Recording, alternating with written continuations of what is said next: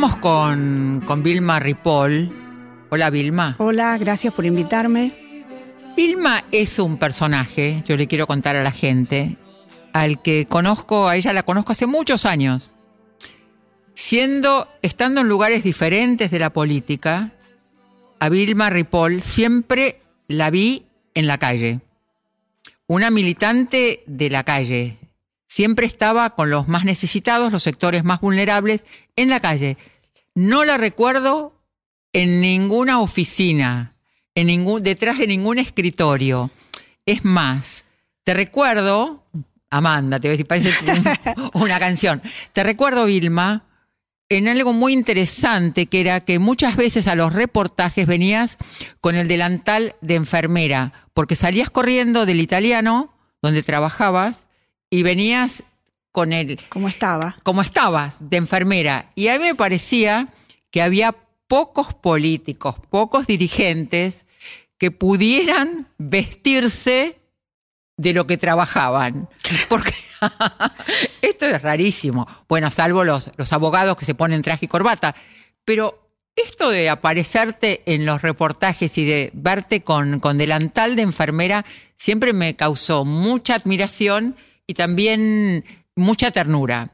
Quiero contarles que, que, Vilma, que está en este programa, Vilma que te cuento, que se llama Democracia Siempre, que es un nombre que puede parecer un poquito ambicioso porque aspiramos a transitar con 40 personajes, entre los que vos estás, estos 40 años de democracia, y nosotros no estamos militando con la grieta, sabemos que existe, no ocultamos la crisis, pero vamos a, a superar todo esto porque llegamos hasta acá votando durante estos años, que fueron algunos muy duros, otros menos duros, pero acá estamos, vivitos y coleando. Vivitas y, y coleando. Votando. Vivitas y votando. Y votando. Vilma es una dirigente del Movimiento Socialista de los Trabajadores, enfermera nacida en Firmat, a 100 kilómetros de Rosario, fundadora en el 73 del Centro de Estudiantes de Enfermería de la Facultad de Medicina de la Universidad Nacional de Rosario. Que no es poco. Eh, yo pregunto, cuando eras tan joven, ¿por qué se te ocurrió fundar el Centro de Estudiantes? ¿Y por qué, por qué fuiste socialista? Sí, lo primero es decirte que en mi casa era una casa, si querés, justiciera. Mi papá eh, era docente de una escuela técnica y un poco que lo que pasaba era que, que por mi casa se debatía y pasaban los hechos de injusticia que vos quieras, del ángulo que quieras, y mi papá se ocupaba y entonces nos involucraba en el tema o nos hacía que, que lo viviéramos. Entonces me hizo un poco ver de que era posible cambiar. Uh -huh. Una vez hicieron un, un, un, plano para la escuela nueva, para la escuela técnica, y le pusieron una escalera voladora. Yo nunca había visto. Existe. La única creo que es esa. Entonces, cuando quiso hacerla la escuela, efectivamente, porque pasó el tiempo y no sé qué, le dijeron, no, con el, el plano de esa, es, es millonaria la, la, escalera. No me importa, es el plano que ustedes hicieron, esa es la escuela que vamos a hacer. Y la peleó, la peleó hasta que la escuela se hizo. Entonces, eso me hizo pensar que se podía. Una vez que me fui a estudiar a Rosario, enfermería, porque fui a estudiar a la Universidad Nacional de Rosario, a la escuela de enfermería que hay ahí, que había desde hace muchos años, empecé a ver, en el ámbito universitario, empecé a ver que había, este, bueno, que primero que había muchas corrientes políticas, qué sé yo, pero después, en, en trabajando de enfermera en, en la universidad, ahí en, el hospital universitario, todo eso empecé a ver la ¿viste? atención de pobres, son esos sí, ámbitos. Sí. empecé a ver un poco de cerca la desigualdad que no se veía tan clara en mi pueblo. Entonces, la desigualdad me empezó a hacer hervir la sangre, así te digo. Y eso me hizo pensar, bueno, y después la, falta de, porque fue después de la, de la dictadura de, de, Onganía que se reabrió. Montones de años sin centro de estudiantes, sin nada, y se reabrió un reverdecer. Y entonces yo digo, si nosotros no nos organizamos, si no peleamos, nadie nos va a regalar nada. Y esos fueron los primeros pasos, ¿entendés? Y entonces ahí me puse, eh, hubo elecciones, y entonces me, me postulé y salí eh, creamos el centro de estudiantes y de ahí salí.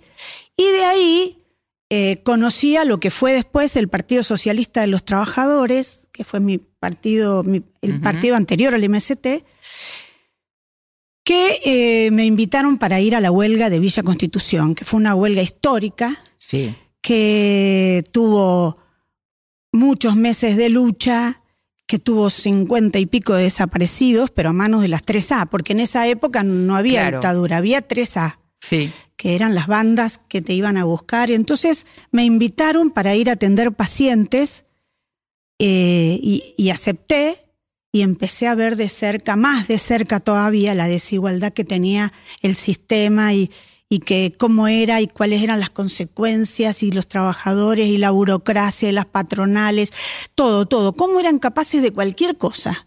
Entonces, bueno, eso me, me hizo que pensara que había que cambiar más allá del, de, las, de los derechos sindicales, había que cambiar el país, el mundo, todo. Ahora, también tuviste que exiliarte. Claro, porque después, eh, bueno, yo empecé a militar en el PST, y trabajaba también en el PAMI 1 de Rosario, que fue el primer, la primera clínica que tuvo el PAMI en el país.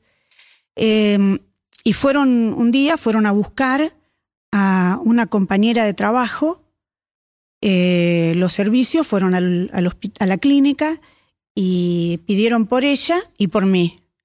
A ella no pudieron avisarle eh, y a mí me avisaron. Entonces yo me quedé guardada hasta poder salir del país y a ella se la llevaron. Fue terrible, la vinieron a buscar al hospital y, todo el mundo sabía que la venían a buscar y todo el mundo la vio que ella venía y nadie le pudo avisar. Entonces vinieron y se la llevaron de ahí adentro, cuando todo el hospital veía lo que pasaba, que se la llevaban. Eh, después, bueno, hicieron tantas cosas que apareció, pero se la llevaron. Entonces, a mí me discutieron que no, que yo me tenía que ir, que me tenía que exiliar. Y me exilié a Colombia porque nosotros en el exilio, nosotros nuestro partido, a diferencia de lo que fueron las, las, organizaciones guerrilleras, nos, nos exiliábamos a lugares en donde teníamos partidos hermanos que nos recibían. ¿Y vos seguías en el Partido Socialista? Claro, entonces fui a Colombia y en Colombia Interesante, o sea que no, no es que te ibas a, España o te ibas a cualquier lado. Claro, así le pasaba a la guerrilla. Ellos iban donde podían. nosotros no, nosotros íbamos donde teníamos... Es más, España ya no... Cuando yo me exilié, España ya no recibía exiliados, estaba desbordada. Venezuela, que era la otra donde habíamos ido, también había cortado los ingresos. La otra era México. Claro, México también, entonces Colombia. Fui aquí a Colombia, que llegué y enseguida fui a trabajar a una clínica de cardiología muy importante y después eh, fui a trabajar a un psiquiátrico, que fue apasionante. Eh, ¿Y cuándo volviste? Volví en el 81, antes de Malvinas. ¿Por qué? Porque nosotros opinábamos políticamente que la dictadura estaba derrotada y que se iba a expresar eso y que entonces había que probar empezar a volver.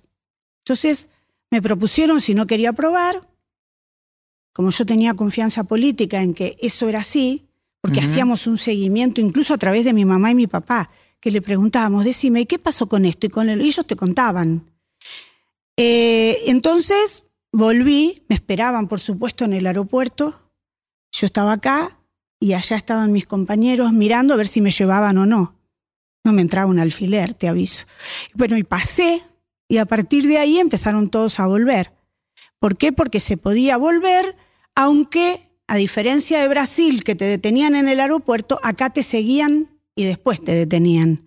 Así que estuve, eh, enseguida conseguí trabajo en el, en el Güemes y así que bueno, bien.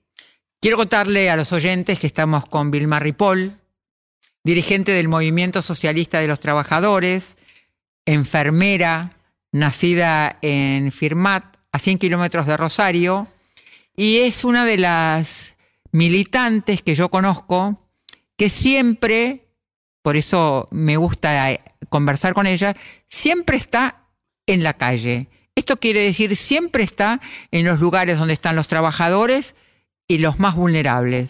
No la veo, nunca la vi, lo, lo voy a repetir muchas veces, sentada detrás de un escritorio. Y muchas veces, también lo vuelvo a repetir porque me llamaba la atención, siempre estaba con su delantal de, enfermera. También quiero preguntarte, ¿por qué no participabas de la multipartidaria? ¿Por qué estabas tan alejada de los partidos tradicionales, incluso los de izquierda? No, nosotros éramos un partido importante en ese momento. ¿Y Empezábamos a hacer el más, el movimiento al socialismo. Y teníamos una posición sobre sobre cómo buscaban la salida los partidos mayoritarios. Se reunían en la multipartidaria y, y, tastabillaban en relación a la situación que nosotros veíamos que se podía hacer con la... Con, ya te digo, nosotros el día de la plaza que Alfonsín dijo la casa está en orden, que nos retiramos de la plaza porque opinábamos que él había cedido a los militares, porque nuestra opinión, nuestra caracterización era que los militares ya estaban derrotados, que no tenían condiciones populares para dar un golpe. Bueno, sin embargo, Semana Santa fue peligroso. Sí, pero fue complicado. Sí, complicado, pero porque fue un sector, nada más. No era, no tenían las condiciones de reiterar el golpe que dieron en el Estado y las condiciones que crearon con toda la población y fundamentalmente con los militantes. Y con los trabajadores, porque así como en, en este, Villa Constitución se llevaron más de 50 y yo iba a la noche porque había que cuidarse de las, de las bandas eh, paramilitares y los obreros a la noche montaban guardia con, con armas desde los, de la terraza para cuidarse. Me llevaban a las casas rotando de casa para atender a los pacientes con dos médicos compañeros míos y nos llevábamos a Rosario a los que había que internar en el mismo auto. Entonces, ellos después estaban derrotados. Y eso se, fíjate que el resultado de lo que pasó después es que nunca más los militares pudieron levantar cabeza. En este país, vos decís, mirá que pasaron 40 años de democracia buena, mala, regular, lo que sea, pero nunca que vuelvan los militares. Y eso es una derrota que le, que le hizo el pueblo. Al, rompió con los militares. ¿Puedo hacerte un, Sí, lo que quieras, una, aclaración, porque tengo la sensación de que hoy en día, en una época se golpeaban la puerta de los cuarteles, hoy se golpean las puertas de las redacciones. Me parece que hay hoy hay un sector que no sé si está a favor de la democracia, que son a lo mejor los sectores más reaccionarios, porque ya no tienen poder los militares. Entonces golpean otras puertas. Y yo creo que ustedes, que creo que el, MAS y muchos sectores de izquierda, tienen como una, van detrás de una utopía, donde tienen, muchas veces son votados, pero no llegan al poder, no llegan a tener poder.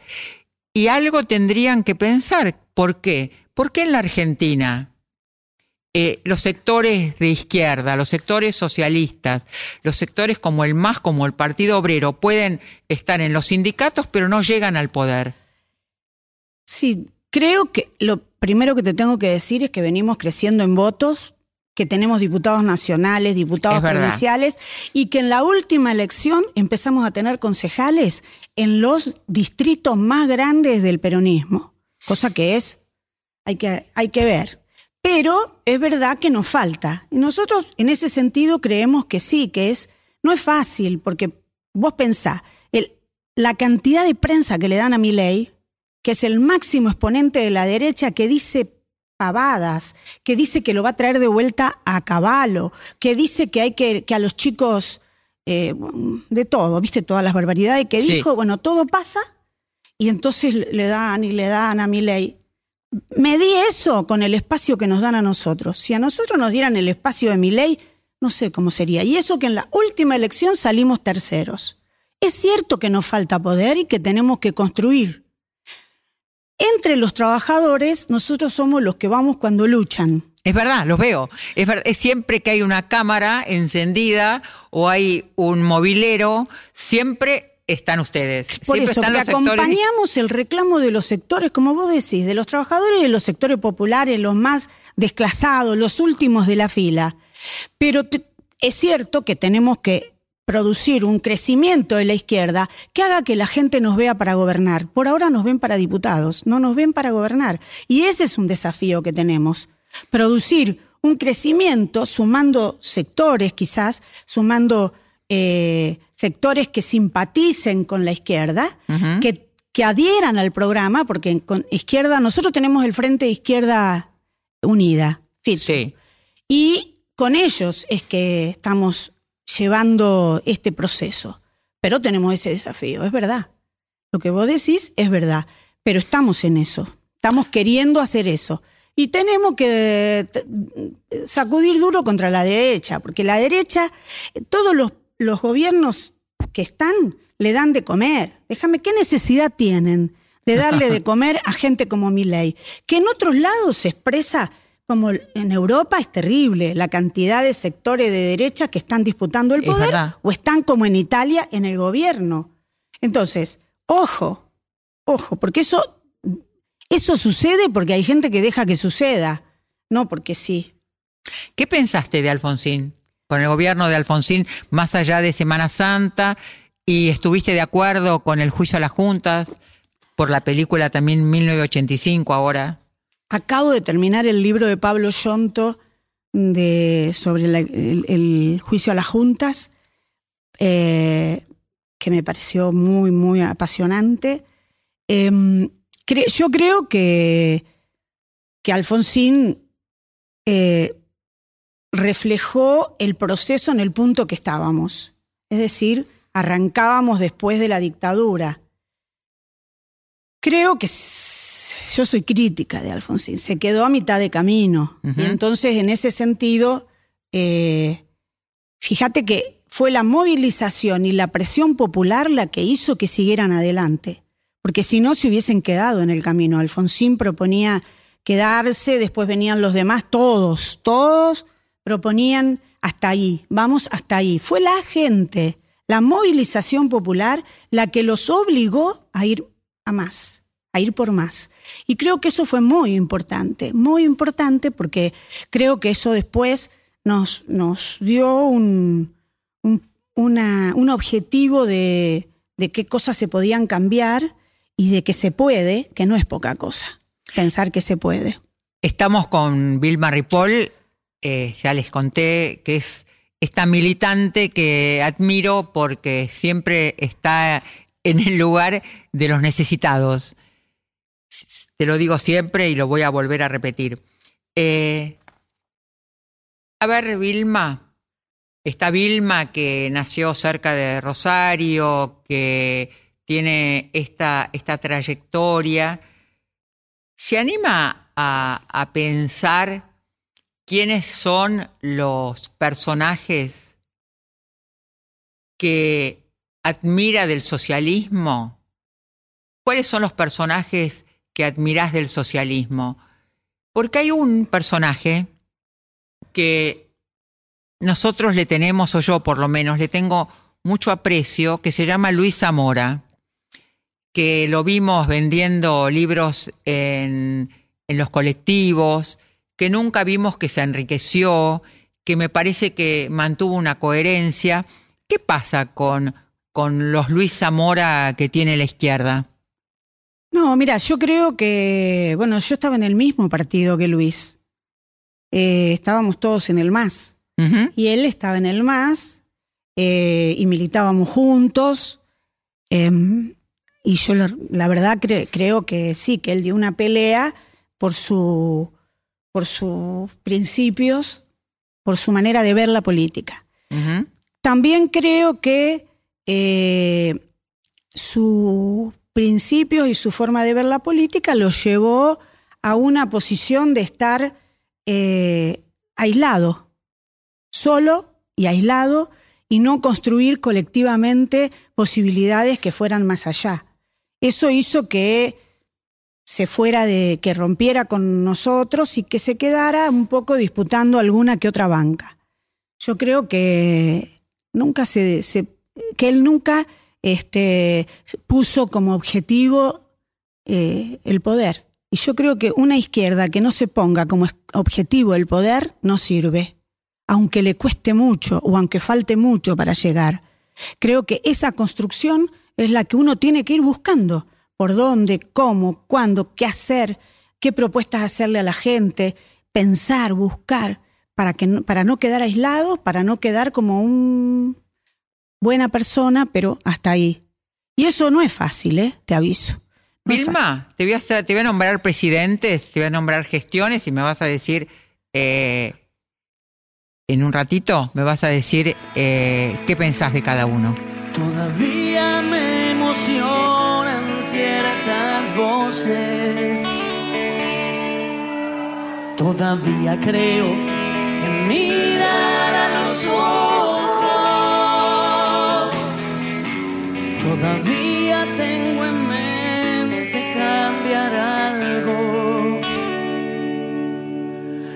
Todavía hay adiós. Gracias todavía.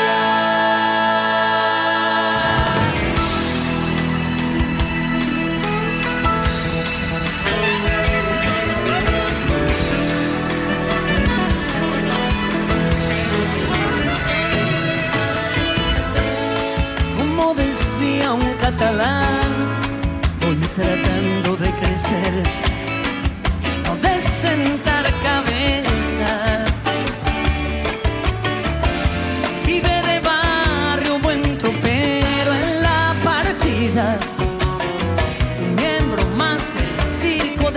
esperar.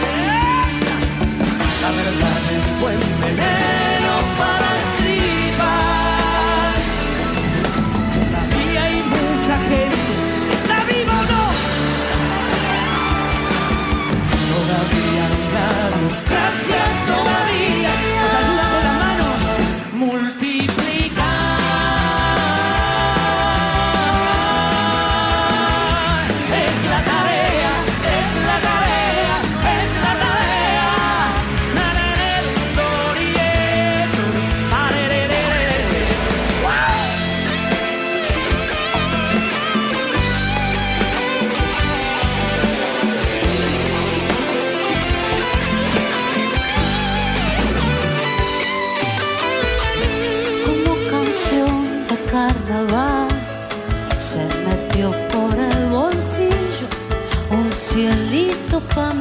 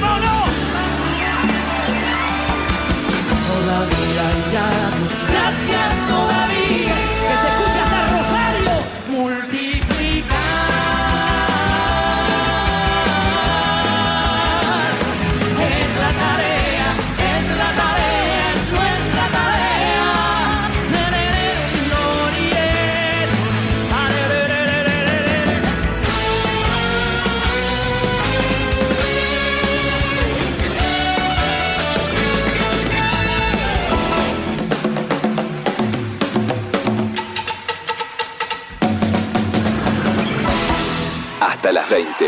Ani Ventura por Nacional. Democracia siempre.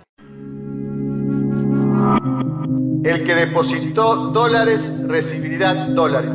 El que depositó pesos recibirá pesos. Argentina tiene futuro. Democracia siempre por Nacional.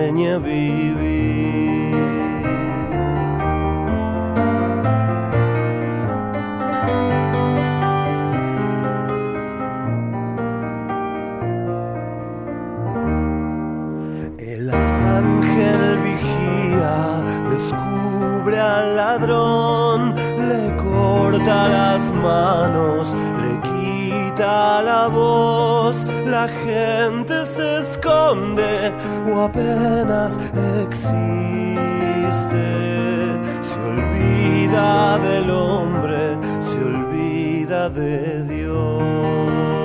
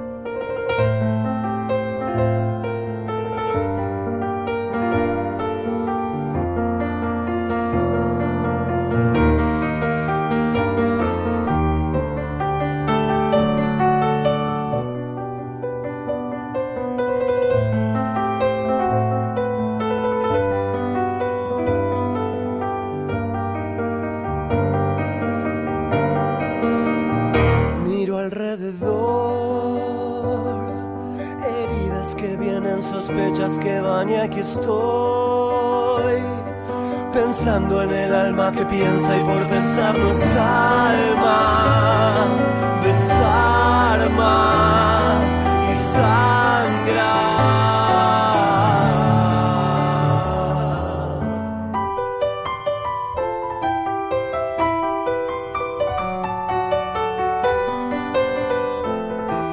Democracia siempre. Ani Ventura está en Nacional, la radio pública.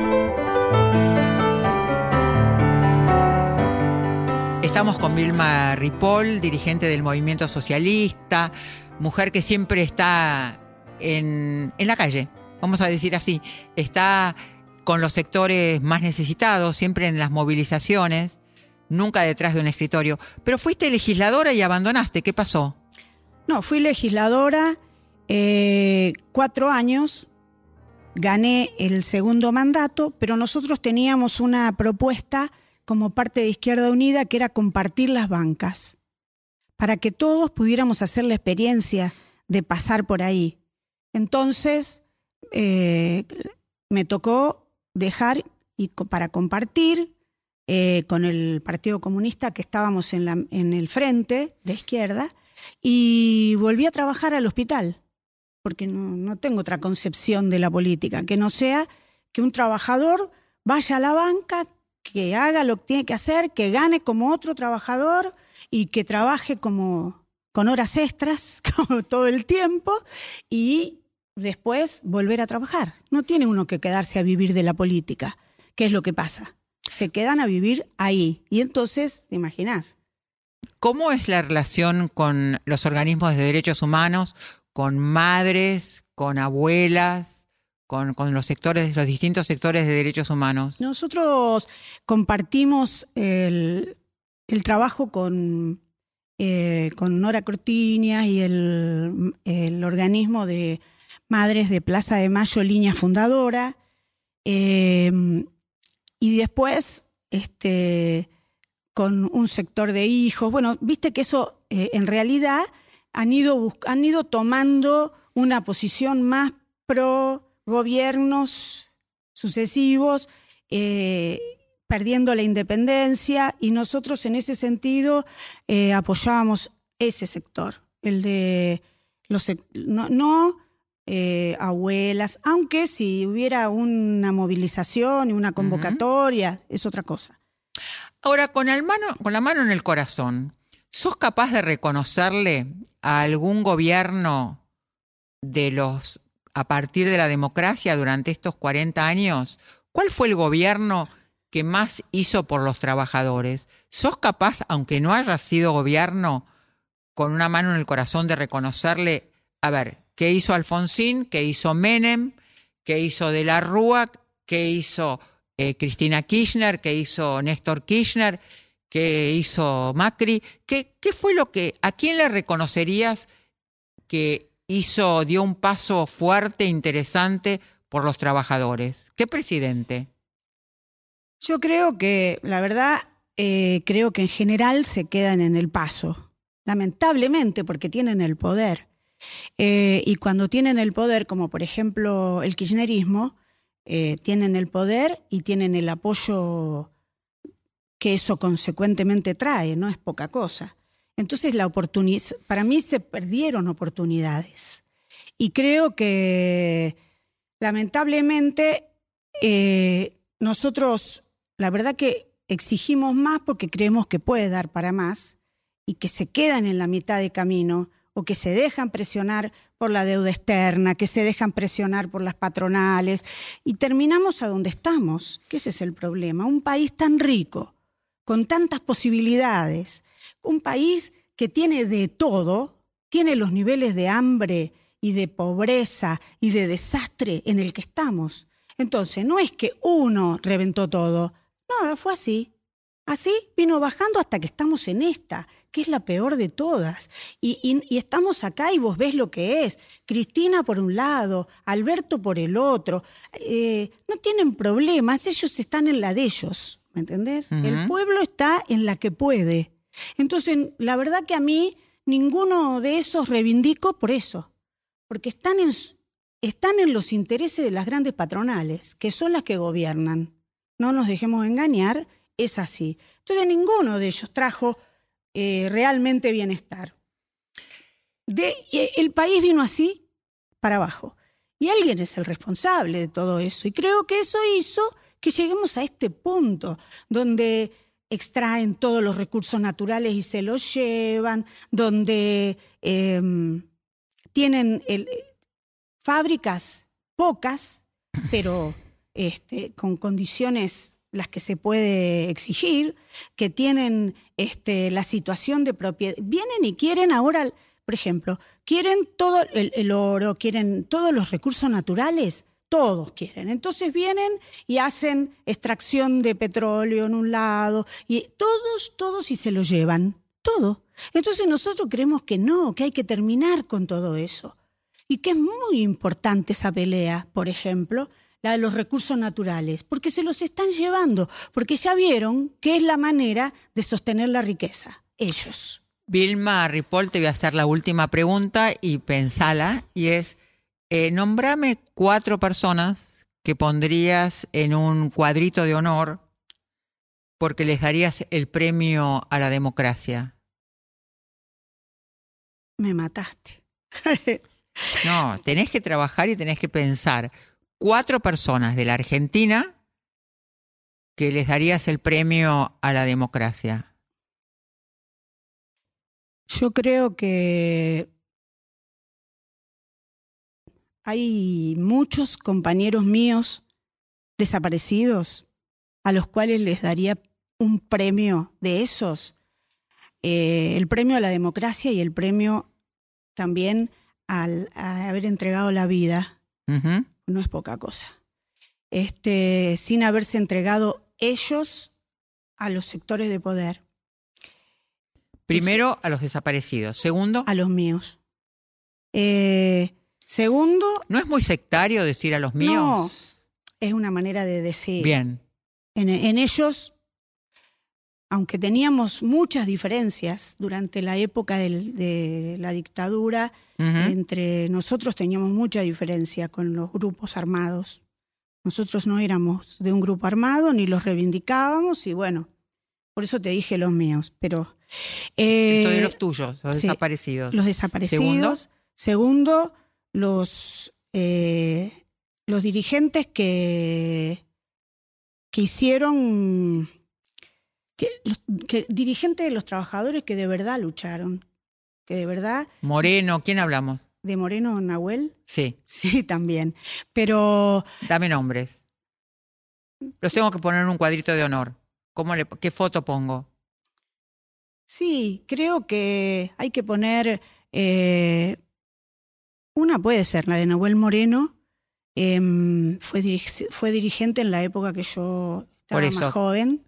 Eh, actualmente, quizás los dirigentes, dentro de mi propio partido, el MST, tengo compañeros que... Nombres. Qué compromiso. Quiero ponerlos en un cuadrito y quiero una foto.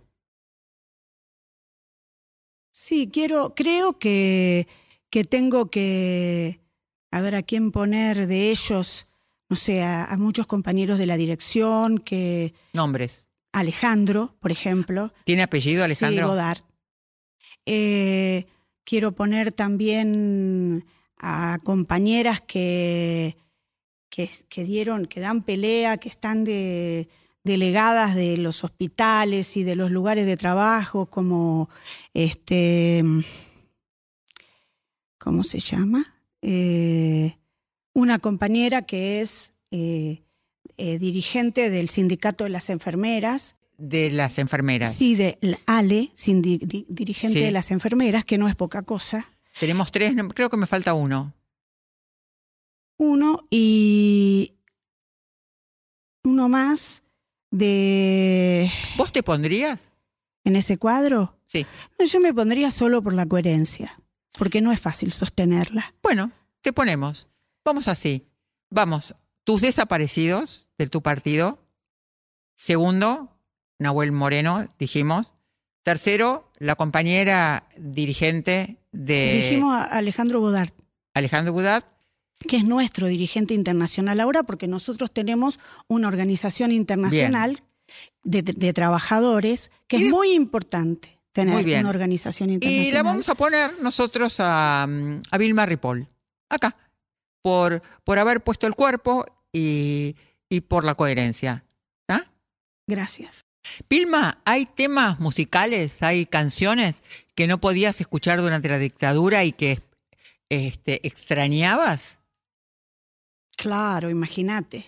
Igual tuve un privilegio, que es que extrañando todas las canciones de, qué, qué sé yo, la de, las de Charlie, las eh, canciones en general, que, se, que, eran parte de, de la clandestinidad, digamos, sí. que nosotros reivindicábamos, eh, yo tuve la, la, opción de irme a Colombia. Entonces me fui a Colombia y empecé a conocer la música colombiana, la cumbia, el, todo eso, el vallenato, y me apasionó, porque a mí me apasiona la música.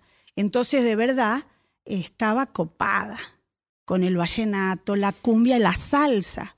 Imagínate todo eso. Entonces, como me gusta bailar también. Eh, ah, mira vos. Sí, y además me gusta, me gusta la música, esa música, la de bailar, la de la alegría. Este, así que bueno, eh, ahí, te imaginas, estaba en libertad y tenía acceso a toda la música. Y esa música era música de alegría que es la que me gusta.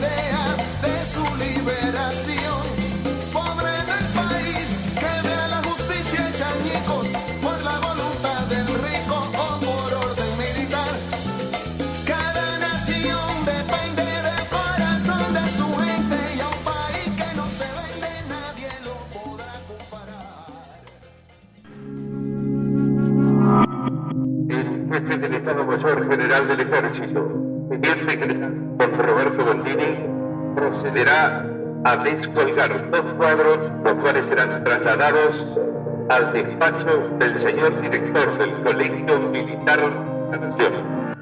Democracia siempre por Nacional.